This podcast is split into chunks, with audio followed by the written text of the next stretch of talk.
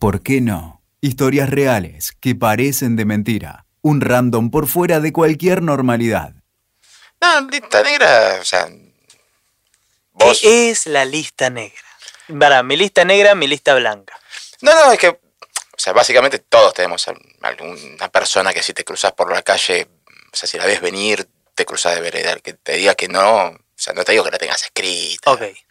Pero bueno, o sea, todos tenemos a. O sea, no te voy a pedir nombres, pero.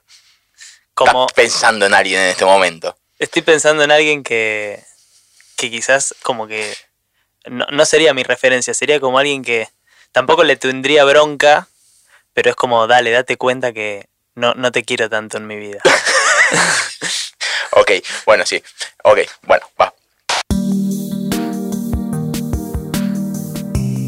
¿Cuántas veces confiaste en alguien que terminó por defraudarte? ¿Y cuántas veces desconfiaste por las dudas y terminaste pidiendo disculpas? Hoy, queridos podcast escuchas, hablaremos de la tricotomía entre desconfiar de entrada y pedir perdón, los que prefieren confiar a todo riesgo y los que no confían en nadie. Y también sobre qué hacemos con esos nombres que se van acumulando en una mochila que puede llegar a pesar tanto que es capaz de impedirnos avanzar. El que se quema con leche ve una vaca y llora, solían decir mis abuelos, mis tías, mis padres, Rupert, el carnicero del barrio. Y apuesto mi nula reputación que todos los abuelos, tíos, padres y carniceros de barrio de todos ustedes. Es un refrán creado para recordarnos que cuando algo nos traumatiza, probablemente huiremos de situaciones similares o que nos recuerden a esa situación. O sea, nos quemamos con leche, la vaca no tiene la culpa, pero la liga igual por vinculación. En base a ello, vamos armando pequeñas listas negras mentales, algunas de forma consciente, otras sin saberlo, pero en todas ellas metemos nombres propios y situaciones similares a las protagonizadas por aquellos nombres propios. Para cuando tenía 19 años, allá por el año que no te importa, Pa- Pará, Nico, deberías dejar de hacer ese chiste, ¿no? eh, sí, ya lo, lo- lo sé mucho del anterior, ¿no? Bueno, ok. En 2001 yo llevaba un año viviendo la vida de los adultos. pará, pará. ¿Sos boludo? Dejás ese chiste, no queda bien. Ok, ok. Bueno, tampoco era tanto. No era para tanto. Bueno, tenía 19 años en 2001, ¿ok? Por lo general, esos primeros años son tiempos en los que el mundo comienza a abrirse. Hasta los 17 o 18 años, el universo está bastante limitado a las personas que conocemos en el mundillo escolar, el barrio, la familia y no mucho más. De pronto, salir al mundo nos abre un abanico de posibilidades que nos muestran nuevas reglas o mejor dicho, la ausencia de cualquier otra regla de juego que no sea la supervivencia del más fuerte. Algunos cometen el error de llamarla esto una ley natural, y hasta se hacen los eruditos revoleándote por la cabeza a Darwin, sin darse cuenta que nunca sobrevive el más fuerte. Sobrevive el que mejor se adapta. Si no fuera así, el mundo seguiría dominado por los dinosaurios, aunque algunos parecieran serlo. Al año me la había dado tanto contra la pared, me habían cagado tanto, me había equivocado tanto, que tenía un mantra que me repetía de vez en cuando. Era como una suerte de chaleco antibalas imaginario que me colocaba a la hora de interactuar con personas, sobre todo cuando comenzaba a conocer a esas personas. Decía que para cuando tenía aproximadamente esa edad en aquel año que no volveré a mencionar, ¿ok? Repetía un mantra que hoy recuerdo porque lo reencontré en un cuaderno de aquella época. Prefiero desconfiar de entrada a que me traicionen, dado que siempre se puede pedir disculpas, pero casi nunca se puede reparar el daño que me hicieron. Lo releo ahora y creo que podría haber zafado de varios problemas si hubiera cambiado de terapeuta. Por aquel entonces iba una psicóloga que para mí estaba más fuerte que la estampida de antílopes que mató a Mufasa, quien en su sano juicio envía una usina hormonal con forma de adolescente a una psicóloga así. Obvio que no le iba a contar que lloraba en posición fetal por las noches abrazado a una almohada. Mucho menos le iba a blanquear que desconfiaba de todo el mundo porque sabía que me iba a responder que, en realidad, le tenía miedo a todo el mundo. Así me comportaba, desconfiando a primera vista con una clara consecuencia. Un aislamiento que generaba falta de experiencia. Y en esto el funcionamiento es similar al sistema inmunológico. O sea, La única forma de obtener el superpoder de detectar a un estafador emocional o material es exponiéndose a esta clase de sujetos. Cuanto más garcas conocemos, más entrenados estamos para detectarlos. Dicho esto, no solo me aislaba, sino que cuando lograba animarme, solían ocurrir dos variables. O dos de cada tres terminaba siendo estafado material o emocionalmente, o dos de cada tres lo arruinaba todo yo, yo mismo, por torpeza de falta de experiencia. No tenía anticuerpos por no exponerme. Todos tenemos listas negras, aunque nunca hayamos hecho un listado ni de forma mental. El que diga que no miente. Y es probable que la mayoría de nosotros formemos de alguna que otra lista negra por razones que van desde la posición ideológica hasta cuál es la mejor pizza. Cuando está claro que nada supera la grande de provolone del cuartito. Pero así todo, hay gente que no piensa como nosotros, que no ve al mundo como nosotros, que no tienen nuestros mismos ideales, nuestros mismos sueños, nuestras mismas formas de ver al universo. Y como no sabe qué hacer con eso, esa gente nos odia. Y nosotros, en algún punto del listado reciente, seguramente hacemos lo mismo. O por ahí tenemos algunos mejores motivos, como el rencor por un hecho puntual. Aquí vendría bien remarcar algo. Al que dijo que el rencor hace daño al ser humano, habría que preguntarle qué es lo que le hizo y a quién. En buena medida el rencor es parte de nuestro sistema inmunológico. En abundancia puede hacer mal. Vendría a ser como los glóbulos blancos, ponele. O sea, son necesarios, pero si nos inundan, nos caemos redondos al piso. Lo lindo, lo interesante, es cuando pasamos de sentir rencor a sentir nada. Pero nada, ¿eh? Porque como bien decía el maestro, el olvido es la única venganza. Nada más efectivo que olvidar al que nos hizo daño de forma dolosa, consciente, adrede. Si lo olvidamos, seremos felices. Y ellos no.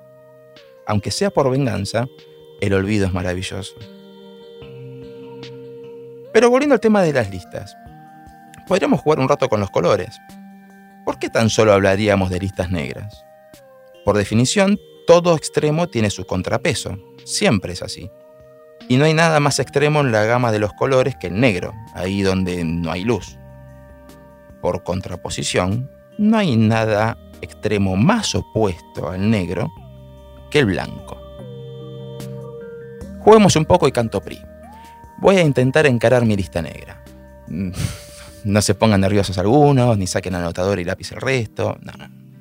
Mi lista negra podría comenzarla por orden cronológico con el que me fajó para sacarme el karting a mis cuatro años, seguir con un tocayo que hacía lo que quería solo porque era el hijo de la maestra, los chicos de séptimo grado de 1990 que le hicieron la vida imposible al Nicolásito de 8 años, los pibes que aprovecharon que me saqué los aparatos para comer un alfajor en el recreo, me los tiraron al piso y los pisaron, el chico que me hizo sangrar la nariz por primera vez, hubo unas cuantas más, el que me noqueó en un partido, la chica a la que quise invitar a una gaseosa en un baile del colegio y tomó la suya para dársela al chico que le gustaba a ella.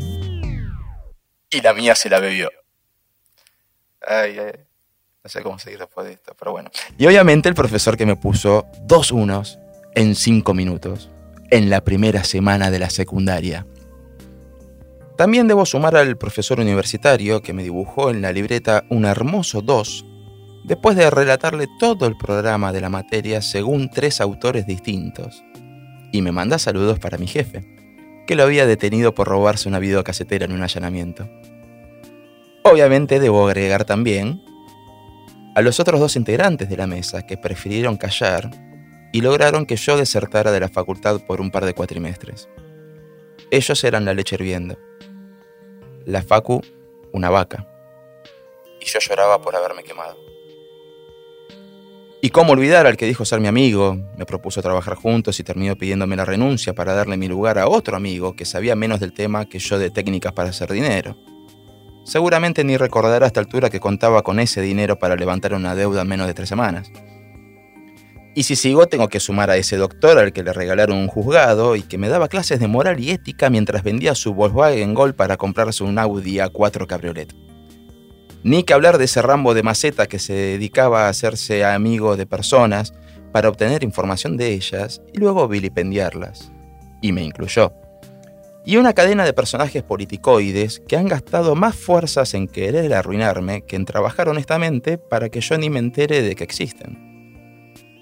Por razones más que obvias, debería agregar a todos los que me robaron algún trabajo terminado, una idea, una nota, un párrafo, o se aprovecharon de mi trabajo sin ninguna, absolutamente ninguna necesidad. Porque si al menos lo hubieran hecho por necesidad, quizás lo habría llegado a comprender, como el que roba un pollo por hambre. Pero chorear por chorear y salir a golpearse el pecho, solo puedo comprenderlo en un complejo de inferioridad tan grande que ningún psicólogo podría levantarlo ni con una grúa portuaria. Y como además no soy psicólogo, vaya unos cuantos lugares en esta lista para esas personas. Pueden quedarse tranquilos que no daré sus nombres, pero no sean tan idiotas de chorearse este texto también, ¿sí? Obviamente, el puesto número uno quedaría compartido muy, pero muy lejos del segundo lugar por dos personas que me han hecho daños irreparables, irremediables y absolutamente traumáticos, con una diferencia de tiempo de un par de décadas entre uno y otro. Autores de hechos tan copados que todavía me visitan en sueños de vez en cuando. El listado se hace largo, y sudo intentando no olvidar ningún punto. Y eso que no incluía a los políticos.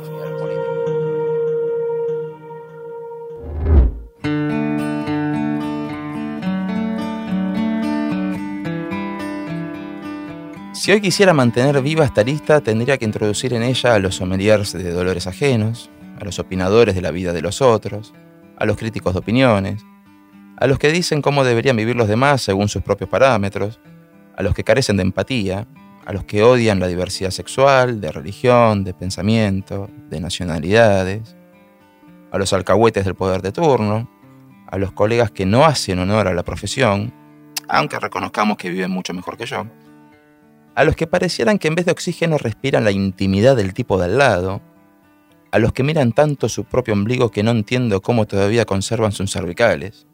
Y así podría seguir por horas y horas y horas hasta sacarme toda la bronca. Qué alivio, ¿no? Qué alivio. ¿Dónde? ¿Cómo podría vivir si pensara en esta lista las 24 horas? De solo leerla ya siento que debo bañarme en ruda, Muchas veces pueden confundirse los roles de acuerdo a la subjetividad. Me refiero a que probablemente yo forme parte de la lista negra emocional de unos cuantos, no siempre sin razón, pero difícilmente sea de una forma objetiva. El tiempo ha pasado, y si fuera por quemarse con leche, no habría buscado tener una familia, ni habría puesto la caripela y mi firma a determinadas notas porque, estimado escuchar, si ya has dado play a otros episodios de este canal, habrás sacado tu propia conclusión de que no debe ser muy cómodo para un sujeto como yo poner su carita frente a una cámara, su voz en un micrófono, su firma en un texto. Y a eso me dedico. El tiempo me ha enseñado que muchas verdades imbatibles son solo mitos, cosas que le han pasado a algunos y que por repetirlas puede que nos sucedan a nosotros, solo por su gestión, por predisponernos a que nos pase, porque así está escrito. Por ejemplo, en mi lista negra he mencionado a gente que ha sido amiga y con la que he tenido problemas laborales. Y allá a lo lejos veo un cartel de luces de neón gigante que me grita, te dije que trabajar con amigos termina mal. Y depende. Depende del amigo, depende del trabajo. Me ha salido mal un par de veces y la he pasado bomba en otras. Y también se ha dado el caso de tener muy buenos resultados, que no es lo mismo que pasarla bien. En una época, con un amigo que además era mi compañero de redacción, jugábamos a quien tiraba el titular más extremo. El que recibía el llamado del editor general perdía. Los números nos daban de maravillas. Y mejor ni hablar de los casos de transferencias de vacas, y no me refiero al remate de la sociedad rural, se da cuando un tipo a quien vos no conocés fue conflictivo o tuvo problemas con otro. Y te lo cuentan. El prejuicio en su máximo esplendor está a flor de piel. Prejuicio de juicio previo a conocerlo. ¿Sabes la cantidad de veces que me encontré diciendo, che, pero al final este es un tipazo? Y es que hay tantas subjetividades como seres humanos. Obviamente no te estoy invitando a tomarte un tecito de polonio con Vladimir Putin, pero ¿Cuántas veces evitaste a una persona por lo que te dijeron de él o de ella? Si todos nos comportáramos así, vamos mal. Cancelación por cancelación y terminaremos todos cancelados. ¿Te imaginas aplicar la misma ley de la leche hervida a otros ámbitos? Ponele que te despiden de un empleo. No creo que te vayas a vivir debajo de un puente, sino que seguramente intentarás por lo menos conseguir otro.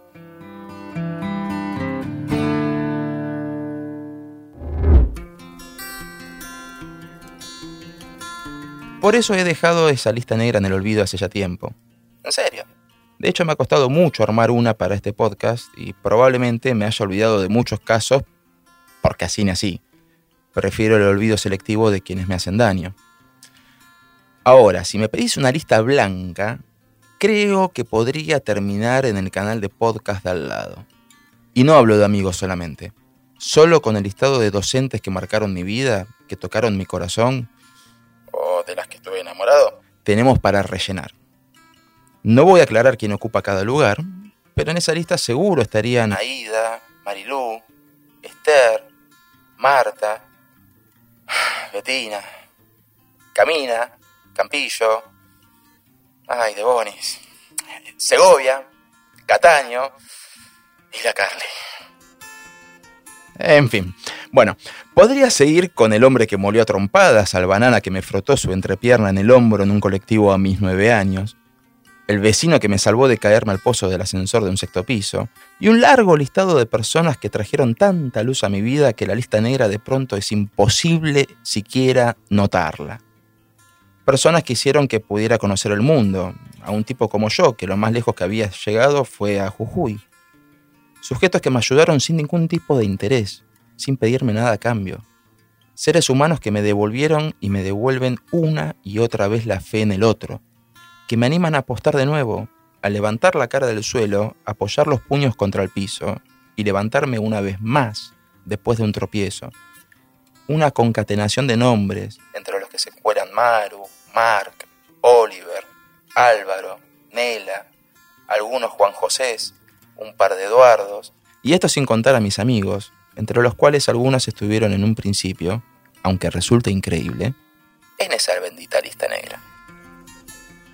Imagínate si tuvieras que hacer el siguiente ejercicio. Te ponen un cronómetro y tenés que redactar nombre por nombre tu lista negra. Una vez que terminas, sin que sepas el resultado, anotan el tiempo que demoraste. Luego ponen el cronómetro en cero y tenés que redactar tu lista blanca. Anotan el número y ahí sí te muestran los dos. Si el tiempo que tardaste en redactar la lista blanca fue mayor al de la lista negra, si ese listado blanco tiene una extensión enorme, podés considerarte un tipo afortunado. Si en cambio el resultado es al revés, se nos complicó la cosa. Si tu lista negra es mucho más larga que la lista blanca, lamento informarte que estás llevando demasiado peso sobre tus hombros. Y no sé si alguna vez intentaste subir una escalera con una mochila llena de libros. ¿Viste la diferencia que hay cuando te la quitas? Sentís que volás, que todo es mucho más rápido, que nada te detiene, que no te falta el aire, que no existe la ley de gravedad, que sos capaz de cualquier cosa. Es precisamente por eso y por todas las personas mencionadas tácita o expresamente en los dos listados que armé muy por arriba, que hoy prefiero dar vuelta a ese mantra que te comenté al principio y decido confiar de entrada, aunque ello implique un riesgo obvio. ¿Por qué? Y sencillamente porque el mundo no es un lugar en el que todos son psicópatas menos yo. Y porque el otro no se merece ese trato. O al menos todavía no sé si se lo merece. ¿O acaso no somos todos inocentes hasta que se demuestre lo contrario? Y si antes pensaba que siempre habría tiempo para pedir disculpas, ahora pienso que mejor confiar, que siempre quedará tiempo para mandar a alguien a la mierda. Si dan ganas, claro. Yo siempre prefiero seguir de largo y desearle una buena vida. Una buena vida sin mi presencia.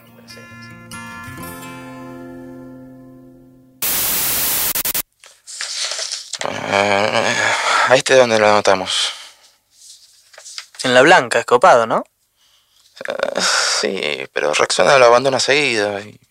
y... pero por eso lo vas a poner en la lista negra. Mira, si yo no usara desodorante me autoincluyo en la lista negra. ¿Y yo dónde estoy? En la blanca, obviamente. Pero ¿no era que las listas no las habías escrito de verdad? Em, bueno, eh, A, a ver, déjame ver. No estoy. Pásame ya la lista negra. ¿qué lista, boludo? Acá no hay ninguna lista. Ninguna. Escuchaste, ¿por qué no? Con Nico Luca, WeToker. Sumamos las partes.